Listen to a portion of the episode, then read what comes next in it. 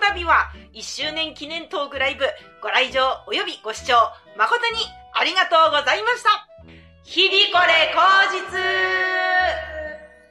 8月の3週目お相手は大村小町とたぬきご飯の堀と森凛子です。どうぞよろしくお願いいたしますお願いいたしますお願いし1週遅れではございますがうん先日の8月の7日はい。 1周年記念トークライブご来場ありがとうございましたありがとうございました。ご視聴もありがとうございました。ありがとうございましで投げ銭も本当にありがとうございましたお花ありがとうございましたありがとうございありがとうございまますす。びっくりしたねやってよかったよライブ。ライブをご時世的にね、あんまり自主ライブするのってどうなのみたいな感じもありますもんうね。ん、今日収録してるのは1週間後ぐらいなんですけれども、うんもう1週間何も起こらなければやっとほっとできるかなとはあー思っそうでてすねますねうお便り来てますありがとうございます。ありがとうございます今日は2件まずはラジオネームなまこさんなまこさん。ポッドキャスト1周年記念ライブ楽しく見ましたあありがとうございます。声だけでなく映像が見えるのがリアル感があってよかったですりんこさん他の2人が話してる時に笑顔の様子が可愛かったです音声だけではわからなかった一面が見えましたあら。じゃあ、音声から聞いてくださったってことですね。ということだねそうですね。ありがてえな嬉しいね。こうやってライブのご意見いただけるのもすごい嬉しいのでもしよろしければまた送っていただければと思います、はい、もう一件ラジオネームとんこまさんとんこまさん。日々これ口実の皆さんこんにちはこんにちはこのお便りはライブ前にいただいてましたので、はいはい。えー続き、ゆう、ゆう、ゆうの酒田米花です。で、おなじみの山形県酒田市出身、とんこまです。すごい個人情報出して くれる。ポッドキャストを毎週楽しく聞いております。さて、山形県には、豆は電力でおなじみの株式会社電力、かっこ山形県山形市、かっこ閉じという菓子メーカーがあります。社名の電力は創業者の鈴木電力が由来です。うんえーそこで、今回お話をしてもらいたいテーマは、もし自分が名前を付ける会社や商品を作れるとしたら、どのようなものが良いでしょうか例えば、リンコは、リングの貞子に仮装できるハロウィングッズなど。それでは、引き続き、お体にお気をつけてお過ごしください。ありがとうございまありがすとうござい。自分の名前を付ける会社って、でも言ったら大村小町も会社ですし、森林子も会社じゃないですか。あー、そうだな。ね、私もひらがなの堀優子は会社ですからね。う。そうか。うじゃあ、自分が商品なんだよねあ。ーその通りだ。んうん。自分の名前つける、まだ別の商品するとしたらなんだべな。何作りたいかにもよるよね。そうだうね。ん。りんこちゃんは仮想グッズでいいそのグッ ズ。でも、私はホラーとか苦手な んですよ。なんでじゃあ、ほっこり系ホラーの動画作っちゃったのホラーでもほっこりしてれば大丈夫。あピーマンもハンバーグに入れれば大丈夫。そういう感じくるんでしまえば。はい。ー、そういうもんなのかな。小町さん何ですかなんだろう ね。めちゃくちゃ水飲んでるじゃん。水目。ポーって言って。さっきあっちで笑ってきたからな。例えば、自分が喋ったものがそのまま他国語に変換して他国のお客様にスピーカーで音声が出るような翻訳機が通訳。そうあるじゃんうまあ需要があるかどうかはさておきそれののしろ弁バージョンの機会とかおーあったら面白いかなって思ったけどね需要はないでしょうね、ないなぁなんて名前つけます小町トークのしろしからクレームくるなあーあとなんだべなりんごちゃんにちょっともらうけれどもあっという間にあの格好ができるドンキにありそうなシャツ見娘セットとかかなああでもあれ売れたらオファー来ますよねが勝手に出されるがどっちかだあな勝手に確かに 勝手に出されてるのもいっぱいあるもんなきっとあるね堀さんは私堀優子っていう名前より、うんぬのこっていう名前が気に入ってるんですよキャラクターっぽくていいねぬのこが気に入ってるから「ぬ」って書いたぬせんべい作りた い作りたいんですよそのうちぬまんじゅうとかぬアイスとか出てくるん だよぬもなぬかアイスって何 開いたらぬって書いてるバニラアイスひらがなの「ぬ」っていう形が好きなんですよね、なんかくるっくるしてるそ感うじそがうなそうそう、うん丸っこいし、うんごちゃごちゃしてる感じが好きで無印無印 良いいね品無印良品無印粗悪品作ろうか売 れないこれは売れないなかな無印無印あでもそれはいいねとってもいい案だと思いますそうそうあじゃあぬで商標登録せなばねえからでもまあされてるかもしれないですけどねもうねやたらめったら取る人いらっしゃるからな、うぬと秋田弁の翻訳機と小町トークね弁か小町トークとりんこちゃんはホラーなものもホラーじゃなくなる何かはい。何かの変換器何それどういうこと全ざ然っわかくりらんピーマンも美味しく食べれる何かを食べ物がいいんじゃないそうかりんこちゃんあ一個考えたのが、うんうん武田信玄の風林火山ってあるじゃないですか、あるあれの林が静かなること林のごとくっていうんですけれども、うんうんなので静かなること林のごとくという商品名の耳栓を作りたいなと思いまああいいじゃない森林湖のように静かになれます 何時間引きこもっても安心何日か耳栓耳栓いるそれにそうかうるさいとこで林の感じを感じれるから耳栓なんじゃないですかなるほど間違った耳な栓んがかいい香りとかしたらいいね耳栓からあーそうだすねいいですちょねっと森の香りしてねそうだねでも林だから林の香りで林の香りして森と何が違うんだよっていうクレームが来ればいいね確かにどういうことってなる どういうことでしょうかということでございましたえー、なまこさんおよびとんこまさんご投稿ありがとうございましたありがとうござまいたますお待ちしておりますお待ちしております続きましてラッキー食材のコーナーこのコーナーは厚生労働省認定管理栄養士森凛子がおすすめする今週食べたらラッキーかもという食材を紹介するコーナーですむちゃくちゃうめえもんが食いたい凛子ちゃんぜひ紹介してくださいお願いしますはいでは今週のラッキー食材はゴーヤですおーや苦ーう香りゴーヤはですねビタミン C やベータカロテンが多く含まれていますあとは食物繊維とか水分も多く含むので便通の改善なんかにも役立ちますゴーヤの独特の苦味成分モモルデシンモモルデシンモルベ初めて聞いた胃腸の粘膜を保護し食欲を増進させる作用があるので夏バテの時などにおすすめですなるほど今暑すぎて何にも食べたくないもんねそれはないなそれは小町さんがデブだからデブじゃねえあデブかもしれない訂正しますおデブですが食欲がなくなることはないなないないですかないい3食食べないと気が済まないええー、ほんと一食でいいわ羨ましい燃費がいいな燃費はいいですねゴーヤって硬いじゃんはいあれをただジューって焼くだけで柔らかくなるもんなのちゃんと分かってないんだよねゴーヤあをーゴーヤはまず綿を抜いて切って塩で揉むんですそうすると苦味も抜けるし柔らかくなる食べやすくな食るべやすくなる、まあ、歯ごたえは残るんですけどそんなに硬くはならないので塩揉みすることによって食べやすくなります手間かかんなまあ仕方ないわ そうですね薄切りにしてそのまま食べても嫌いでなければ食べやすくはないですが食べられると思いますゴーヤ生いけるもんなんだね生で私は食べられますがあまりおすすめはしません苦いやっ ぱ苦いですねりんごちゃんのおすすめ食べ方は薄くして生で食う他にはある塩で揉んで炒めてゴーヤチャンプルーゴーヤチャンプルーうまいよね好き好きだわちゃんと食べたことが1回ぐらいしかないけど好きあのコンビーフだっけはいスパムスパムスパム、うんそれそれスパムと卵とねうんゴーヤで美味しいよね美味しいです、じゃあこの夏もうすぐ8月も終わる頃になりますがうんゴーヤを食べて乗り切りましょうはーいはいありがとうございましたありがとうございますさあ次みんなの話を聞いて話すコーナーでございますコーナーじゃないんだって それや先日ライブやったねりましやたね久しぶりり3月以来に3月やったんですか3月の1日にやったんですよそれが最後で次今ああそうだ今年の話か年ですねもうわけわからんな3月の1日もやるかどうかでやっちゃえっつって、うんそっからもう急激にやれなくなってたんだよねそっか3月そっか中旬ぐらいからもうバタバタとまあ確かにそうですね中止になってってうんやりきってよかったなと思うんですが、我々であじゃあ言っても5ヶ月くらいぐらいかなうん去年のペースが3ヶ月に1回だからちょこっと伸びたかなっていう感じで、うんうん今回 YouTube 生配信っていうのもプラスして、うんさらに投げ銭というシステムもプラスして新しいことずくめでやってみたんですけれども、うんそれの感想と今回のライブの良かった点を3つ発表していただきたいと思って3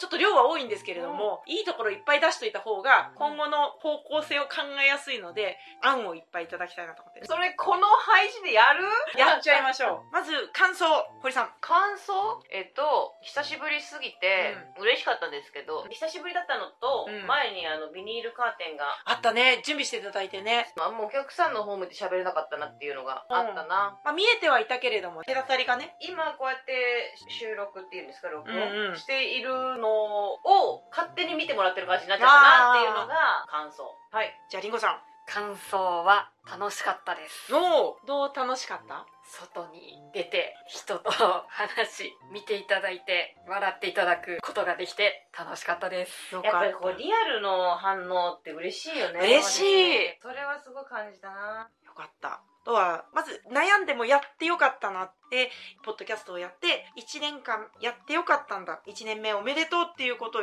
を集まっていただいたりお花にしていただいたり投げ銭にしていただいたりの形で頑張れっていう感情を向けてくださったっていうのが非常に嬉しかったね、うあんやっててよかったんだってなんかお役に立ててるのかもしれないなと思ってすごくいやよかったなって思いましたねでライブも同じぐらいのペースか前のペースに戻せれば一番いいなと思っていますけれどもね、うんその時に投げ銭や生配信はどうしようかなってまた考えてますけどまあもう1年ぐらいは同じぐらいの感じなんですかね世間的にもね難しいですよねそうだうね、んチャレンジができたのは私は今回は良かったなと思ってますね、トラゲットさんのお力もお借りして、うん何から何までやっていただいたもんなそうだねじゃあ良かったことを3つあげたいと思います堀さん良かったこと第3位なんでしょうねもう来てくれてよかったなっていうのが一番ですね、始まる前にう皆さんが入ってきてくださって消毒とかちゃんとマスクもしてっていうその品の良さにうんちょっとうるっときちゃったもん、お客様の品の良さ親戚の集まりみたいな感じ に思えてすごいお互いに愛着ある感じがグッときましたねうん良かったこと第2位そんな発表の仕方まあ順位がなくてもねよかったことあさっきお客さんの方あんまり向けなかったなって言ったんですけど、お客さんの方を向けてないなって気づいただからこの配信ですらお客さんの方を向いてたらより良いんだろうなって思った前言ってたもんねラジオパーソナリティのいいのってそういうことだみたいなことをおっしゃっそうてたもんねそうそう思いましたね私は、に気づけたことが良かったはいじゃあ良かったことをラストトラゲットさんのうんバナナコーヒーシェイクがめちゃくちゃお客様にご馳走してもらったもんな、うん、終わりにねいただいたバナナコーヒーシェイクがめちゃくちゃ美味しかったですちゃんと氷でガガガガガガガガってね、そうそう作ってくださってねびっくりした何でもできんだねトラゲットさんねすごいですよ、うんぜひトラゲットさんいらっしゃった時にはうんご賞味くださいはい私堀さんに1個ありがてえなって思ったのがあってまあいっぱいあるんだけど一番今回特筆すべきところは会場が始まる前にうん「コーヒー一杯ください」ってトラゲットさんに言ってくださったじゃないですかはいトラゲットさんの食事かドリンクなんか飲みたいなでもどうしようかなって思ってたらうん堀さんが先に言ってくださってああこれで飲めるぞって思ったんです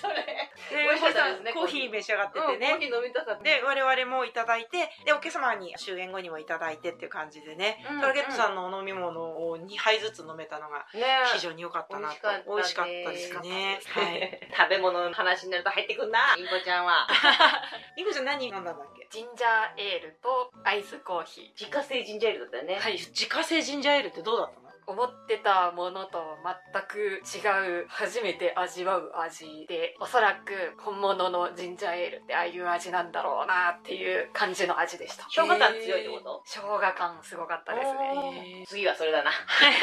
じゃありんごちゃんに聞きますはい今回ライブをやって良かったこと3番目かぶってしまいますがお客さんが来ていただいて笑っていただいたことがうんとても嬉しかったです、何よりだよねやっぱそれはね力になりましたねじゃあ第2位第二位日頃どんなにぼんやり過ごしていてどんなに脳が衰えているかということを自覚することができて反省に至りま した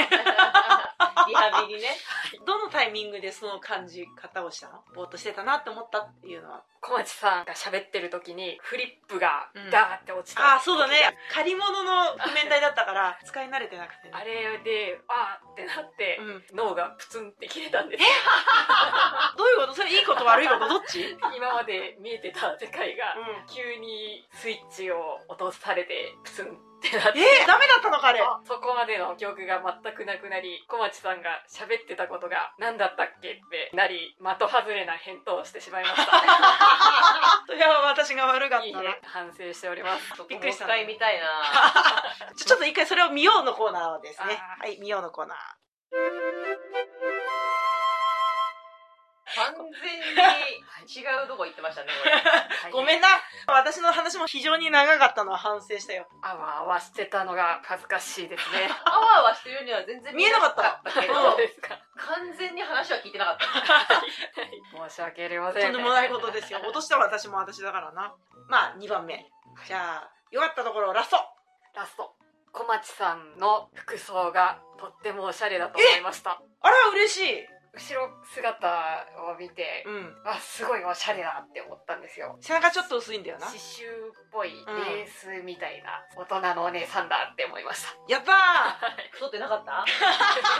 シャンゼリーゼでシャカシャカ振ってる時に二の腕ずーっとプルプルしてて恥ずかしかったな。でもよかったよ。よかったですよかった。あありがとうございます。りんごちゃんはチェックで来るって決めつけてたらチェックで来なかったから。最近チェック柄を着ると白い部分が目に痛くて無地の紺色にしました目に痛くないものを選んだ結果なんだね。そうです自然派。でも堀さんのこの反映率にはいいなと思って綺麗につけてらっしゃって。ここれれはは、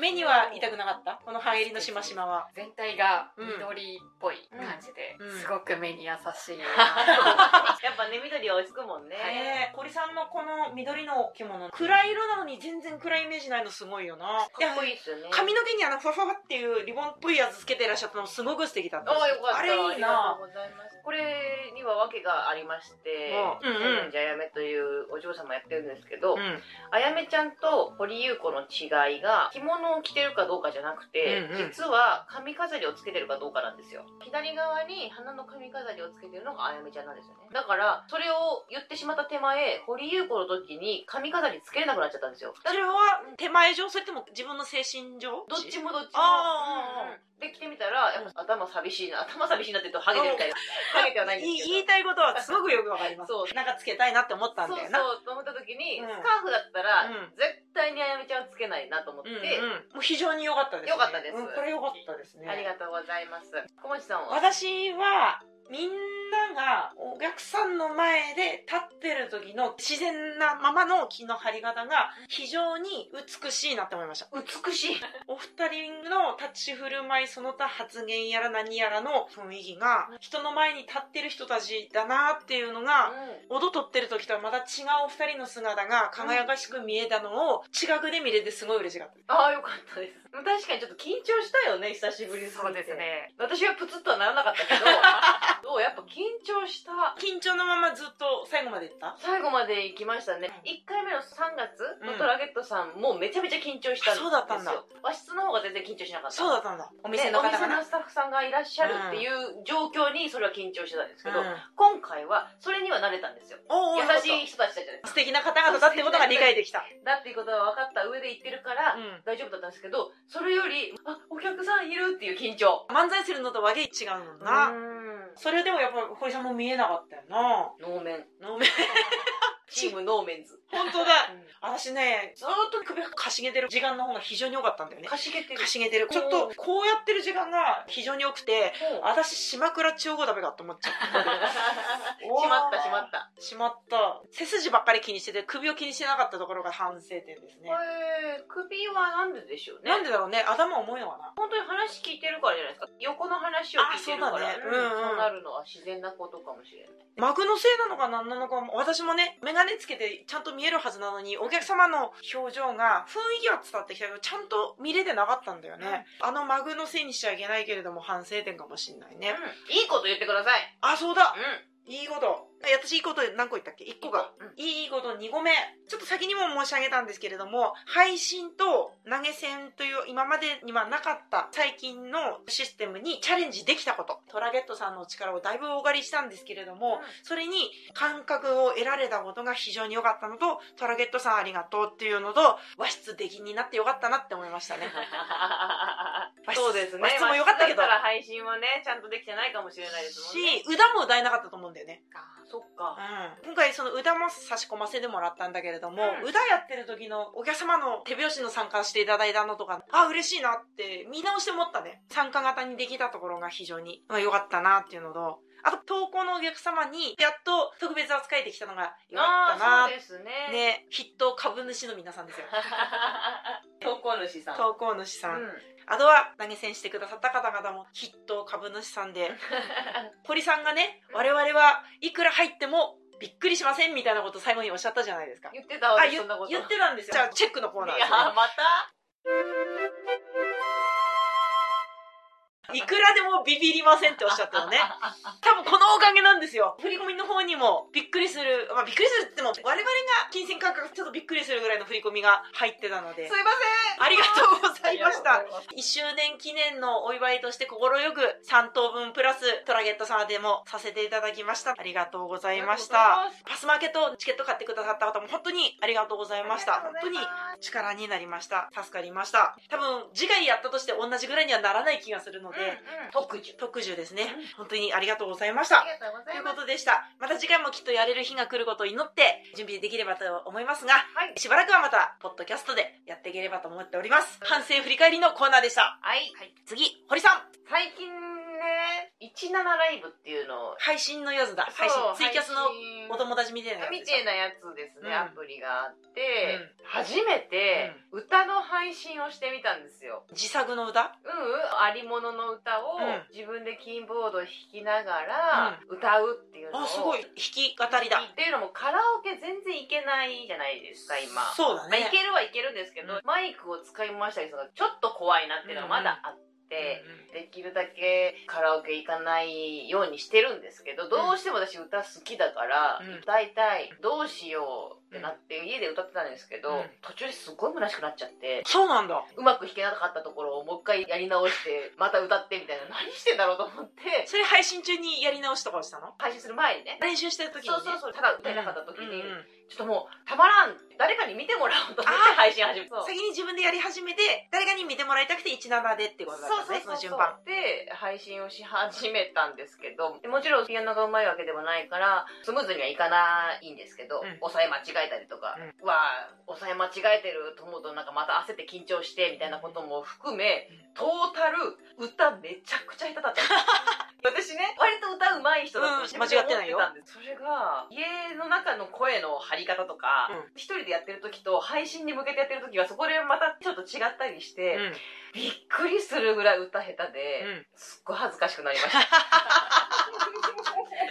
もうちょっとだけ慣れてもらえれば、オーシャンゼリゼ弾いてもらいたいね。あぜひぜひ、うん。まあ恥ずかしかった本当に録画残らない配信でよかったと思って、まあ、消せるは消せるけど、うんニコ生とか YouTube とかだったら、残るじゃないですか、まあね残そうと思えば残るじゃないですか、うんうんでももう17はもう残すっていうスタイルがないから、うん。その場で終わりだからよそうかったと思って後から見られなくてよかったし自分ももう一回見に行こうとしなくてよかった助けられました17のシステムありがとう。ありがとうございます。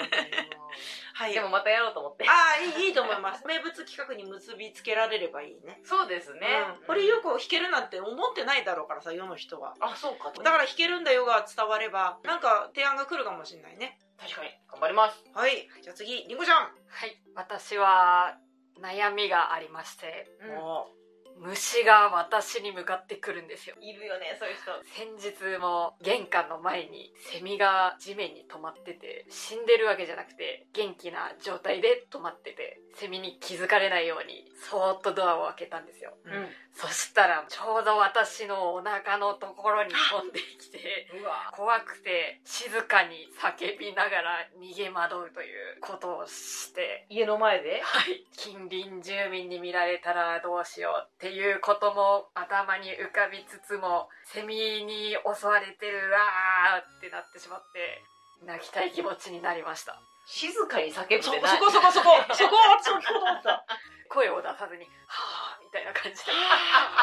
息は吐くけれども音にしてないんだ。漏れてる。何階建ての何階に住んでるの2階建ての2 ?2 階階にに住住んんででる。あ、そうかそうか。 1階だったら道路まですぐ逃げられるけどうん。 2階だと階段を降りるまでに曲がったりしなきゃいけないから、ううんわあどうしようって廊下を行ったり来たりして 逃げるスペースすぐねえんだ。怖いですね怖いね。道を歩いててもガニを襲われてばかりでへ悩んでます虫除けスプレー一晩とか虫除けバンド一晩みたいなやつがあったよね見たことあるんだけど例えばちびっ子と親が山とか公園に行く時用に虫除けスプレーの優しいやつとかがあったり窓に引っ掛けたりするやつの自分に引っ掛け特番みたいなやつがあるから虫粉の味虫のコナーズのそういうのをしても来るんだったらそうそう。もうりんこちゃんはそういう人セ セミって虫除けスプレーで寄ってこないもんなんですかねどうなんだろうね ね。あの虫除けスプレーって何の虫だろうね。蚊とかだろうねでもね、セミとかカナブンとかでかい虫が来るんですようん怖いんですようちのマンションの階段にもセミとカナブンはめちゃくちゃ落ちてるけど、私は一度もお腹に来られたことないよ。そうか、うん、やっぱそういうものを持ってる人なんじゃないか、仲間だって思って る仲間に見えてるのかな、あーすれ違う時に正面から来た人と避ける方向がかぶるみたいなああいうのもよくあるので、うんもしかしたら同じ思考に乗っ取られてるのかもしれなああいー同調してるみたいな、うんかもしれないね虫が避けてくれてるのにりんこちゃんが当たりに行ってる可能性もあるもんねあねあ現場見てないからねねうんそれはこっちの言い分しか聞いてないから分かんないそうだよねそれ双方の言い分を聞いてからこれ判断しなきゃいけないかなちょっと現場検証の動画撮 ってチェックのコーナーこれもしましょう取れるかな撮れるかその場合はな襲われてる時に携帯を取り出せるかあ そうだねカメラを起動できるかってそうだね静かに叫ぶで精一杯だもんね 携帯を投げそう ですねあー大丈夫だね人間用の虫コーナーズ一回携帯して様子見るだねはい頑張ってでもしんどいねはい私はあんまりない方だからさうわーっていうのの感情にまだ慣れてないけども多分それ来られる人はしんどそうだから虫怖いんだね怖いですね意外だねそれも虫嫌いなんですよ、えー、別にビビらなさそう小学生ぐらいの頃に自転車に乗ってた時にスズメバチに追い回されたっていうこともあって、うんそれがトラウマになってはあ、うんうんであのスピードで来るやつが怖いんだ怖いですああーゆっくりだったらいいの毛虫とかももう嫌ですねああーそうかじゃあスピードじゃないけれどもスピードも怖さの一つなんだねはいなるほどねーなるほどお大事にどう ぞまた来 ます お待ちしておりますはい次ここで前々回ぐらいからの新コーナーう芸人さんにご寄稿をお願い申し上げた結果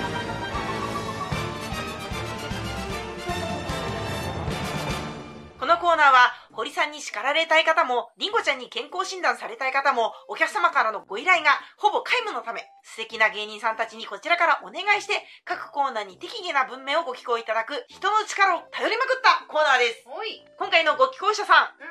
チェクタさんん、チェクターさんありがとうございここまの漫す談家ですよ今漫才師みたいになってるけどそうか漫才もやってらっしゃるもんな、マジシャンのような漫談をする方でいすやよ本ね当そうですよね素晴らしいこっちが心の準備をしないで油断をしてるところにいろんなものを投げてくるところがすごいなって思いますねチェクタさんもうんパワーだなと思いますということで今回は堀さんに叱られたいにご寄稿いただきましあたらありがとうごありがとうござざいいまます堀さん需要ありますよじゃあチェクタさんからはい僕は注意力がなさすぎます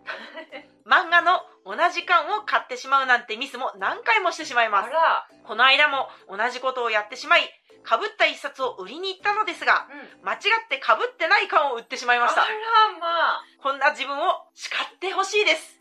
以上です。同い年ぐらいなんですよねそうなのか34、5だと思うんですけど見えないななぜ35年も生きていて自分の癖に気づかないのかっていうのが問題ですよね 見る限り気づいてるけれども解決できてないだから気づいてるんだったら解決しようと思えばできるはずなんですよおう例えば何を買ったか写真を撮るだけでもいいですしうんメモするだけでその悩みは解決するじゃないですかうん分かっているのにやらないっていうのは怠慢しかないですよね本当に直そうって気がないからそうなるんですよねだから悩んでふりをしてるっていうことでしょうね怖い じゃあ千草さん忘れっぽい部分をなるべく写真に撮ったりメモをする努力をしてみましょうそうですねあとそんな直さなくてもおっちょこちょで可愛いじゃないですか そうだねおっちょこちょいじゃーって言えるレベルだからいい気がする家2個買ったとかはちょっと笑えないけどまた大丈夫な気がしますけどね漫画だったらね、うんチェクタさんの話題だったりネタの中にお母様の話題が非常に多いんですけれども、うんうんそのお母様の遺伝でチェクタさんもそういうおっちょこちょいぶりが出てるのかもしれないな、へ好きなエピソードの中でうんチェクタさんのお母様がうんおせち作ってくれたんですって、うんで重箱3段あるんですって、うんその一番下が全部 だったってこと が実際どうかさておき俺笑っちゃったんですよねすいませんチェクタさんの面白ですのでチェクタさんまた失敗談ができたらこれ二度と来ないんじゃないかな大丈夫かなぜひご聞こえいただければ幸いでございます。力を貸してくださってありがとうございました。 ありがとうございまありがとうございまししたた。ぜひまたお願いしおます。願いします。はい。じゃあ最後、理系謎かけのコーナー横浜国立大学工学部知能物理工学科卒業堀優子が理系に特化した謎かけを披露するちょっと賢くなれるコーナーですがそもそもこれで賢くなっているのかは若干疑問になってきましたがそれはね学ぼうとする人じゃないから今日こそバシッと決まる理系謎かけお願いしますはい何とかけましてジュールパーセカンドと解きますその心はわっと決まりましたよジュールなんとかセカンドが分かんなかったですジュールは前回やりましたよねエネルギーの単位はいパーセカンドっていうのは単位で秒速は毎秒何キロメートルじゃないですか1それが秒間に何キロ進む速さはいはいそれはキロメーターパーセカンドなんです読み方として斜めすらしね斜めスラッシュですそれがジュールパーセカンド1秒間に何ジュールの仕事をするかっていう仕事率をワットっていう単位で表すでもジュールはそもそも仕事の単位ではない仕事の単位ですでワットも仕事の単位仕事率の単位1秒間に何ジュールの仕事をしますよそれが何ワットですよそうです理解できるまで時間かかっちゃうなー なんとかパーセカンドジュールパーセカンドセカンドって何秒秒か、うんあージュールパーセカンドっていう知らないワード出てきてさっきのりんごちゃんみたいに脳みそがプツッとくるんだねそう いうことですこれねはそうだなじゃあでもそれが学びですからそうか今日も賢くなりましたねそんな感じでございます はい日々これ口実はほぼ毎週こんな感じで30分ぐらい配信しています。また、リスナーの皆様からのお便りを心からお待ちしています。普通の歌、普通のお便り、ご意見やご感想、堀に叱られたい方、リンコに足りない栄養素を聞きたい方、小町は結局何をしたらいいのかなど、お気軽にご投稿いただけるととても嬉しいです。宛先は、日々これ口実さん、アットマーク gmail.com です。よろしくお願いいたします。本日も最後までお聞きいただき、誠にありがとうございました。ありがとうございましありがとうございましたせーたの今日もいい日でしたねまた来週さようなら